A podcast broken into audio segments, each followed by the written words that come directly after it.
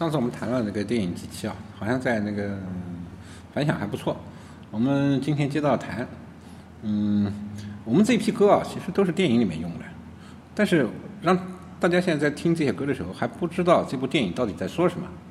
我们来先议一议啊，呃，这部电影我们大概分了四个章节来讲，每个章节是一个相对完整的故事。我们就从第一章来讲吧，叫林佩西，是个人名。这个故事编得怎么样？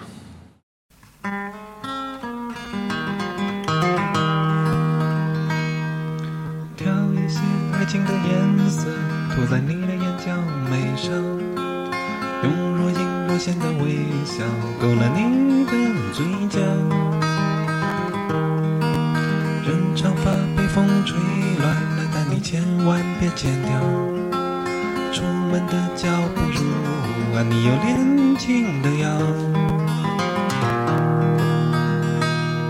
像一只狐狸在丛林里找到亲密的伴侣，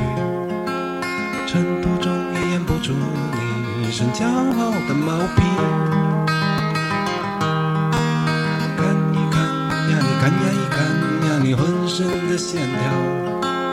自言自语说你自言自语呀，时候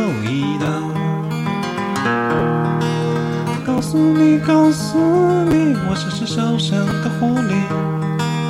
一生中不只是爱着你，问你开心不开心。告诉你，告诉你，我是只受伤的狐狸。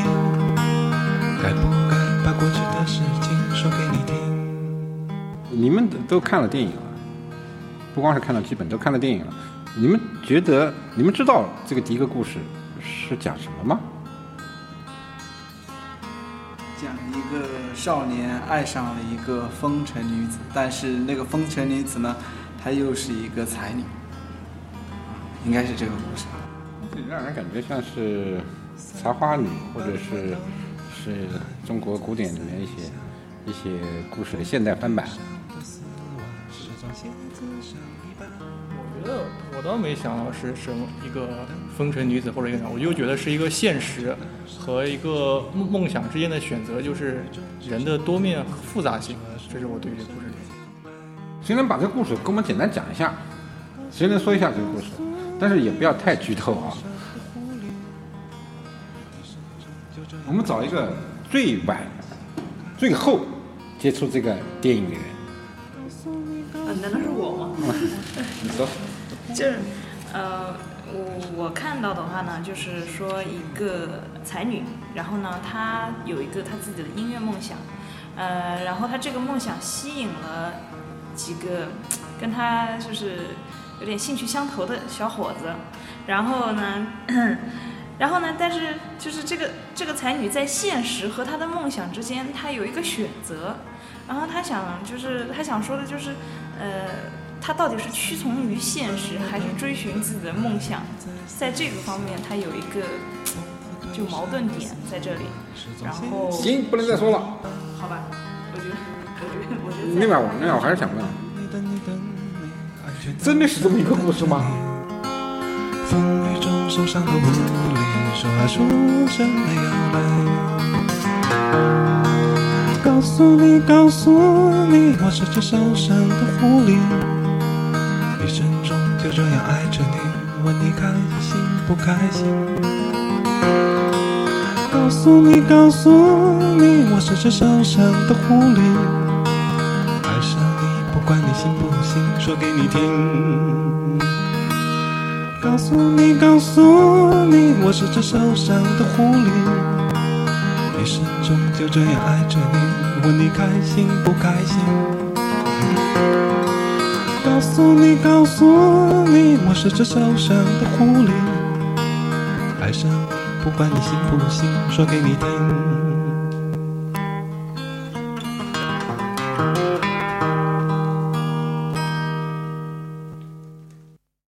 我们嗯、贯穿几个故事始终的是这四个男孩，嗯、但是我们着力表现的呢，往往是他们眼中看到的，不管是一个女孩，又看到一个女孩，还有他们的那个他他呃一个小孩的爷爷，还有他们的老师，是在呃，好像我们笔墨着着重在这些他们看的对象身上，但实际上，嗯，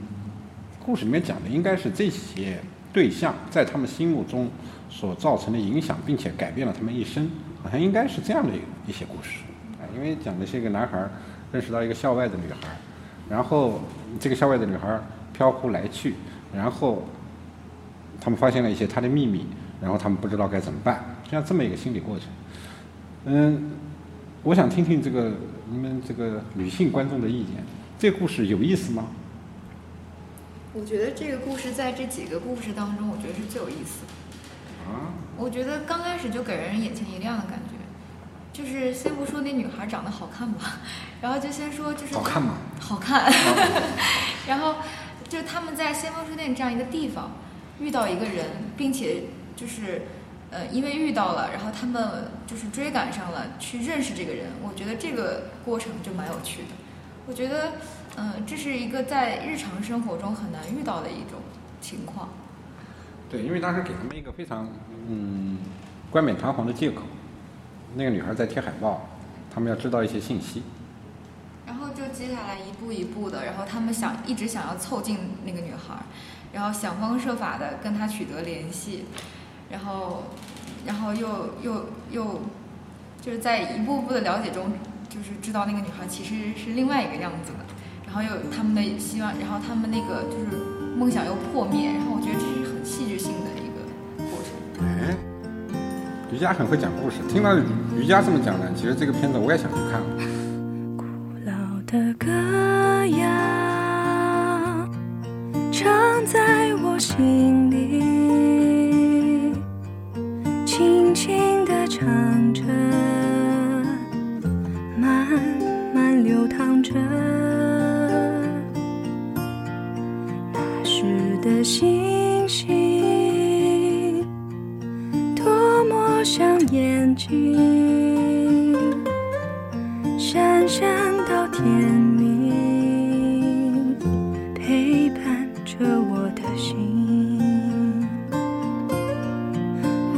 去远方，寻找那歌声，点亮那颗心，一起到天明。那个，那我们看，嗯，我们讲讲我们看了这个片子以后，嗯，各自的那那个感受吧，有感触吗？这个故事对我来说，它可能现在在我脑海中，它已经不是一个故事，它就像我真就是身边真正发发生的一些事情。就是我不知道别的男孩是怎么样，反正我在青春期的时候，一般一般都是这样，就是学校里面的女女孩就是整天素面朝天跟你讨论学习啊，跟就是而且也不化妆，就是梳着那种很整齐马尾啊。那那时候自己会想象，就是在外在外面遇到一个女孩，然后又化妆，然后还跟你谈音乐，然后又长得很好看。然后你会内心会幻想着，就你可能真的不不会遇到，但是你在课堂上在上自习课的时候，你会想象一样女孩，然后突然发现这个梦在荧幕上实现了，那个电影上的那些画面真的像自己的一个 一个一个一个梦一样，然后然后看的时候，其实，在那个故事刚刚出来还没有在电影上的时候，我就已经非常非常感触了。但问题是我们电影后面又把这个梦掐碎了。所谓的悲剧就是把美打破给人看嘛。这个，因为这，我觉得即使他那个梦破了，他仍他仍然是一个梦。其实这个电影里面有，嗯、我们讲了，嗯、应该算四章，其实主要是讲了三个故事，然后最后加一个大结局。这三个故事里面有两个，按照刚才陶然的话讲，都是那个高三，就是中学生男生的春梦。一个是刚才陶然讲的，喜欢一个校外的，呃，飘逸的，呃，化妆的，穿高跟鞋的一个女孩儿，还是搞艺术的。另外呢，一个就是一个呃校内的同班的，嗯、学习好的、清纯的一个梦想，这也是我我觉得这也应该是呃那个中学生、中学男生的一个春梦。但这个故事我们后面再再谈啊。呃，我们把我们就讲第一个故事，我们造了一个梦，造了一个美好的形象，然后把它打碎，赤裸裸的，再把它摊在呃观众面前。这么做对吗？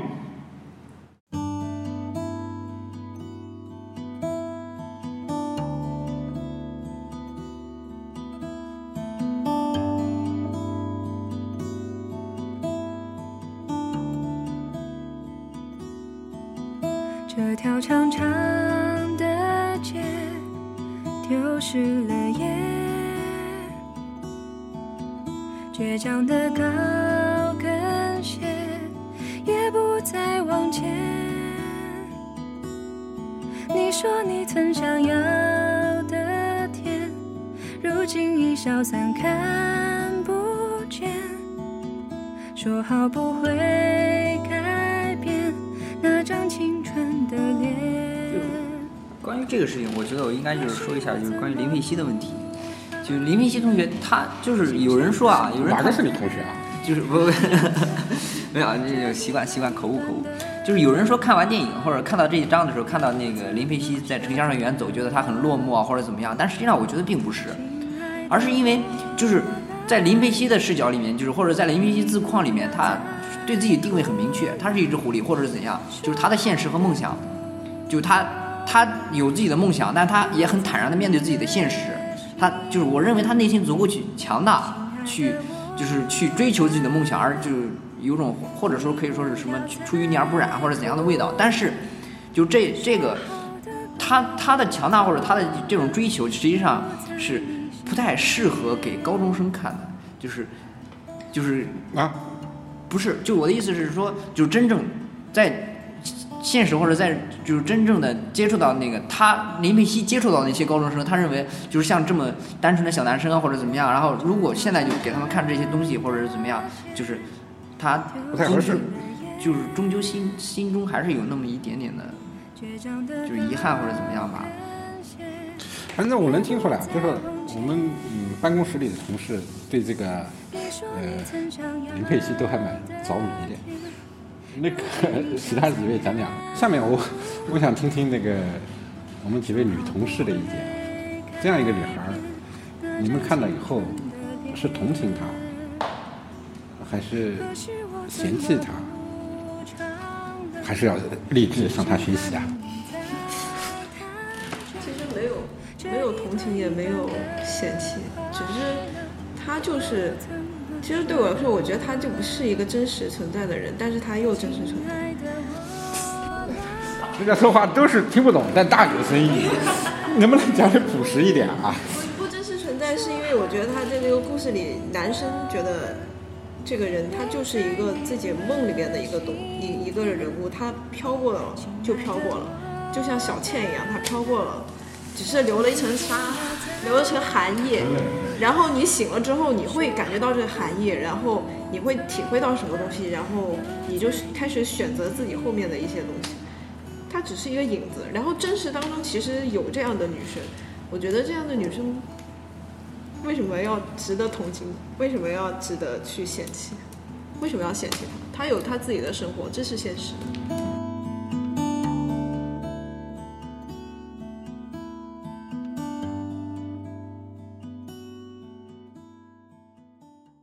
但是刚才这个话题啊让我想到，嗯，那个《非诚勿扰》的这个话题啊，就是到底坐在自行车上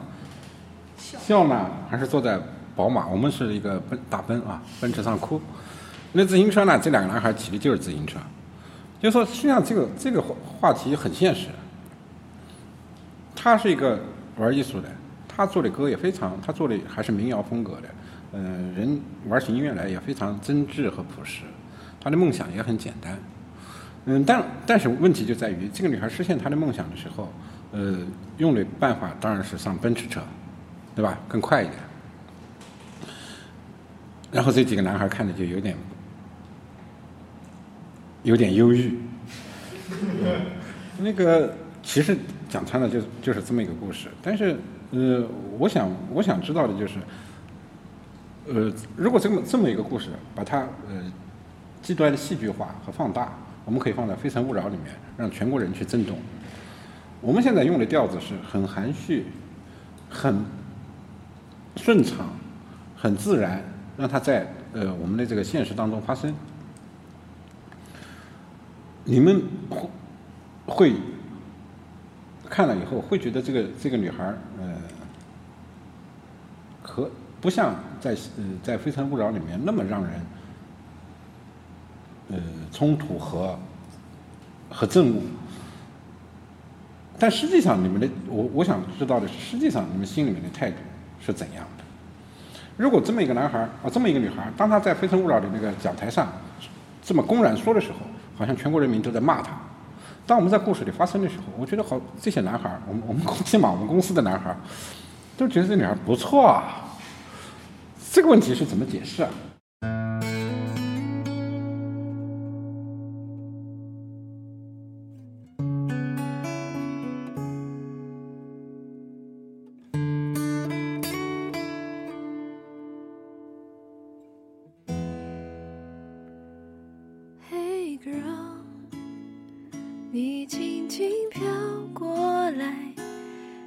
天空清澈，比云更洁白。全世界忘了言语，只为此刻聆听你。Hey，girl。你可否留下来，让溪流更甜，让夜晚，时光都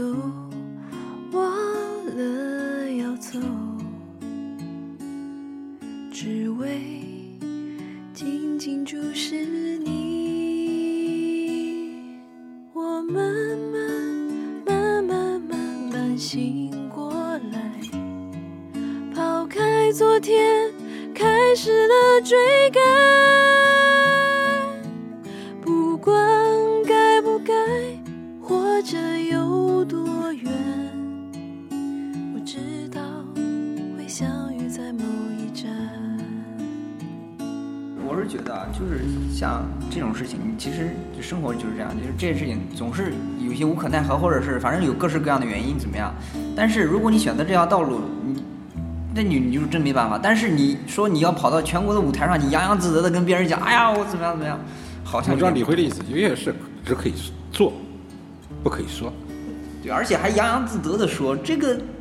就有点接受不了。而且我觉得是他电影里面是把这个女孩剖开了给我们看，让我们看到了她理想的美好，让我们看到她那些非常正能量的东西，她的那些非常闪闪发光的那些艺术才华。然后，但是我们在台上并没有看到宝妈女的一那些东西。那我再想问一下，如果你们碰到这么样一个女孩，在座的几位男孩会怎么样？林佩熙这个女孩让我想起了以前看电影的一句台词，就是这个世界不是我们想怎么样就能怎么样的。就我老是觉得，因为我我无法知道林佩熙在在想想什么，但是我就是因为不知道她在想什么，然后她又那么有才，明明可以像熊小婷刚才讲的，靠着自己能力啊获取，她也也能达到自己的实现自己的梦想，她也能做到，但是她偏偏选择另外一种方式，可能这种方式会让她承受更大的压力，但是选择，但是这种就是很极端、很很对比的东西，一旦融合在一起，我反而会觉得宁佩熙这个人真的太真实，而且在我心中，就是他这个人色彩一下子就不再是一个脸谱化的电影中的人物，他就是一个宁佩，他就生活在我们的身边。然后他这个人在最早出现是，我当时对这个故事最大感觉就是，这让我想起我自己在我高中的时候，就是有时候我会在街边看到一些很漂亮的女孩，打扮得非常的漂亮，然后可能也非常性感，然后我然后走过去，我还想默默地回头看，但是也挺挺挺挺不好意思。然后我就有时候我会听见周边那些门边那些嗑瓜子的、那些卖衣服的那些那些中年妇女或者一些说闲话的人。都在他后面指指点点说这个女孩一定是怎么样怎么样，一定怎么样怎么样。那时候我会觉得特别的愤怒，然后其实那个女孩跟我什么关系都没有，我就觉得会特这个情绪让我在在这么多年再回想起来的时候，我自己会觉得非常的有有意思。其实，对啊，所有男孩在美的面前啊，他的立场都坚定的站在美那一边，不管这个美是怎么造出来的。是不是动手术也不管。如果我我在现实中遇到了这样的林这样一个林佩熙的话，我想我很有可能也会和电电影里面的几个少年一样，追上去和他搭讪，和他聊天，想方设法的靠近他。这怕未必有这个胆量。我觉得我还是有这个胆量。我在高中我打死也不可能有这个胆量，对吧？对呀、我现在的话，现在也没这个胆量啊。